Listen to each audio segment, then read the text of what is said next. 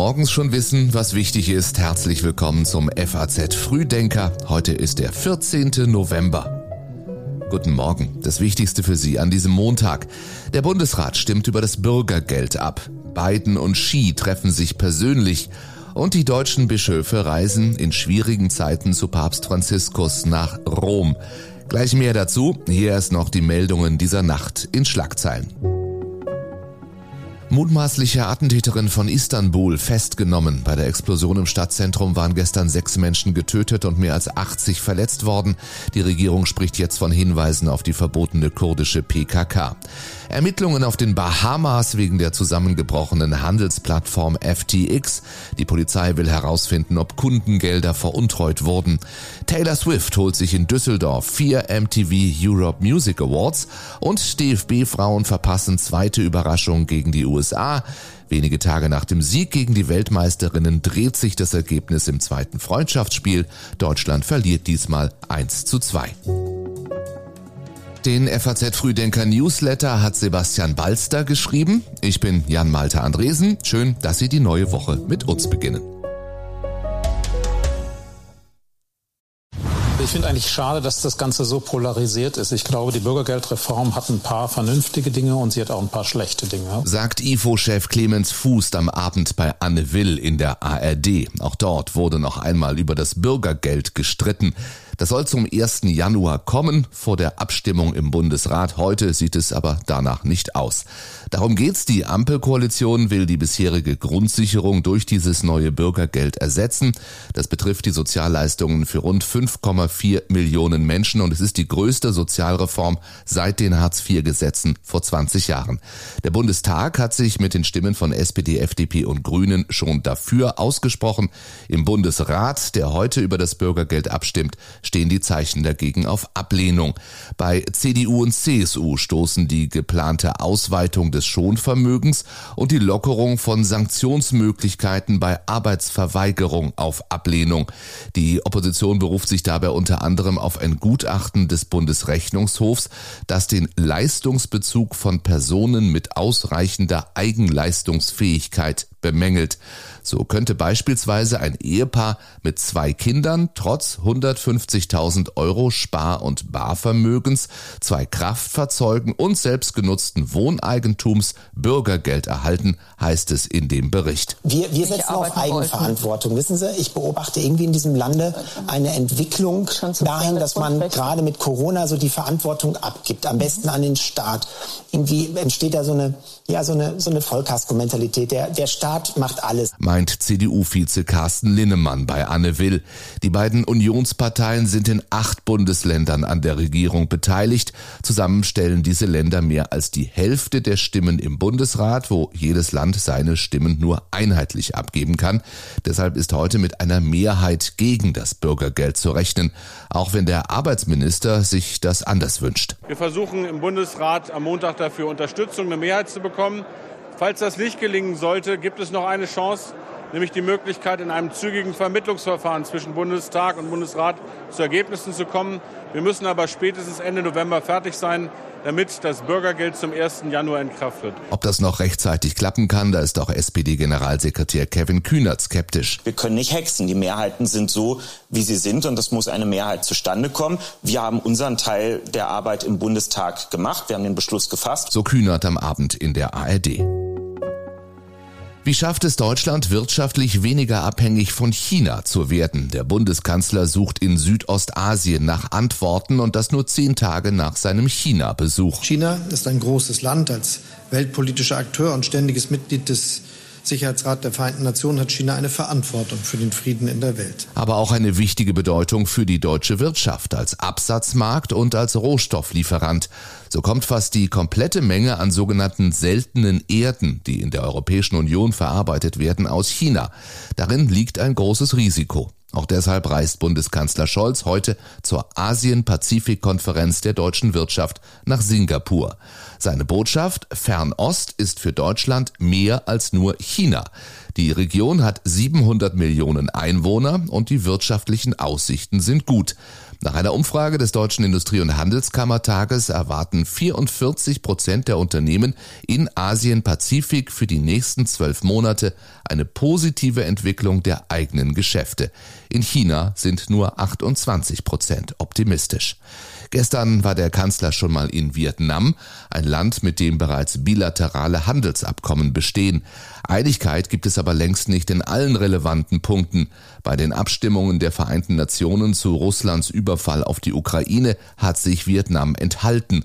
Deswegen sagt Olaf Scholz bei seinem Besuch gestern. Von Vietnam wünschen wir uns deshalb auch klare Positionierung in dieser Frage. Es handelt sich bei dem russischen Angriffskrieg um einen Bruch des Völkerrechts mit gefährlicher Präzedenzwirkung. Er fühlt sich gut und freut sich auf die kommenden Jahre, sagt US-Präsident Joe Biden. Kein Wunder, in Amerika haben die Demokraten ihre Mehrheit im Senat verteidigt, gewinnen nach tagelangem Zittern auch den US-Bundesstaat Nevada. Joe Biden war schon fern von Washington, auch in Asien, als er vom Ausgang der Wahl erfuhr. Dort in Asien steht heute ein wichtiger außenpolitischer Termin in seinem Kalender. Joe Biden trifft zum ersten Mal seit seinem Amtsantritt auf den chinesischen Präsidenten Xi Jinping. Bisher kennen sich die beiden nur vom Telefon oder aus der Videoschalte. Ich muss herausfinden, wo die roten Linien sind und was die wichtigsten Dinge für jeden von uns sind, sagt der US-Präsident. Die Liste der konfliktträchtigen Fragen zwischen den beiden Großmächten ist lang.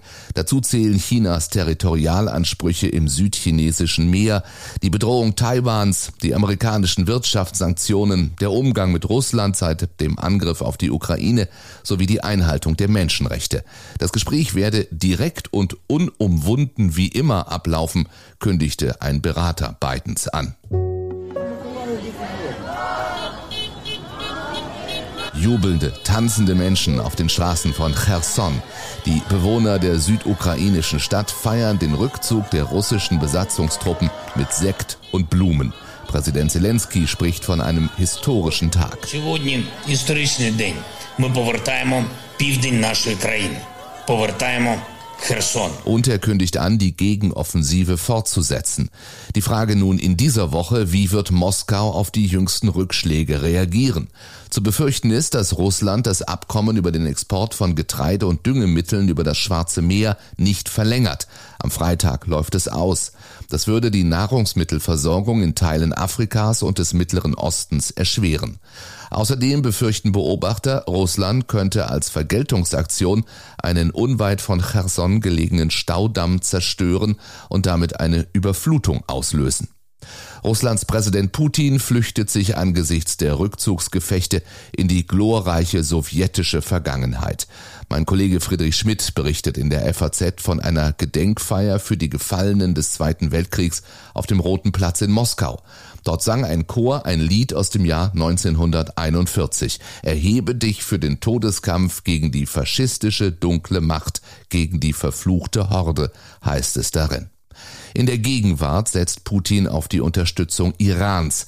In einem Telefonat mit dem iranischen Präsidenten wurde einem Regierungssprecher zufolge der Ausbau der politischen und wirtschaftlichen Beziehungen vereinbart.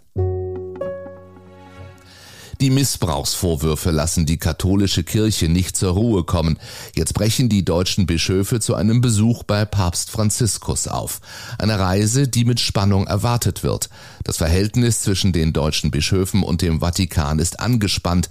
Das hat vor allem mit dem synodalen Weg zu tun, einem Reformprozess, den die Kirche in Deutschland als Reaktion auf die vielen Missbrauchsfälle in ihren Reihen angestoßen hat. Papst Franziskus sieht die Vorschläge, die vom freiwilligen Priesterzölibat bis zur Gleichberechtigung von Frauen in der Kirche reichen, kritisch. Kurz vor der Abreise ist es zu einem ungewöhnlichen Protest gegen den Kölner Erzbischof Wölki gekommen. Mein Kollege Thomas Jansen berichtet, dass der Pfarrer von Königswinter bei Bonn in allen Gottesdiensten der Kirchengemeinde eine Stellungnahme verlesen ließ, die Wölki die Verbreitung von Fake News vorwirft. Es geht dabei im Kern um die Frage, seit wann Wölki über Missbrauchsvorwürfe gegen den früheren Präsidenten des katholischen Hilfswerks die Sternsinger informiert gewesen ist. Vergangene Woche hatte die Staatsanwaltschaft Köln angekündigt, gegen Wölki zu ermitteln. Eine Sprecherin der Reformbewegung Maria 2.0 forderte daraufhin nicht nur ihn auf, seine Ämter ruhen zu lassen. Also er kann ja nicht zurücktreten, weil er auf den Papst wartet, der diesen Rücktritt annehmen muss. Aber natürlich wäre es geboten, rein menschlich zu sagen, ich lasse meine Ämter ruhen. Und ich muss dazu fügen, die ganze Kölner Bistumsspitze müsste jetzt ihre Ämter ruhen lassen. Diese ganze Bistumsspitze ist involviert und weiß ganz genau, was passiert ist. Ob das auch Thema heute im Vatikan sein wird, wir wissen es nicht. Den Artikel von Thomas Jansen haben wir aber natürlich in unseren Show Notes verlinkt.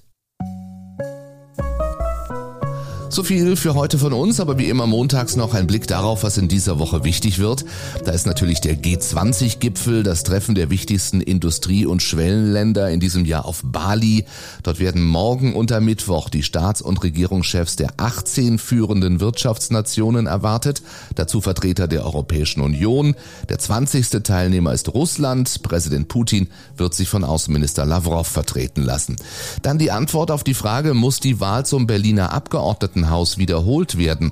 Darüber urteilt das Verfassungsgericht am Mittwoch.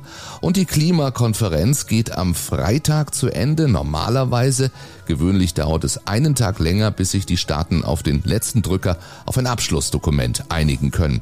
Kommen Sie gut durch die Woche, wenn Sie mögen, bis morgen früh.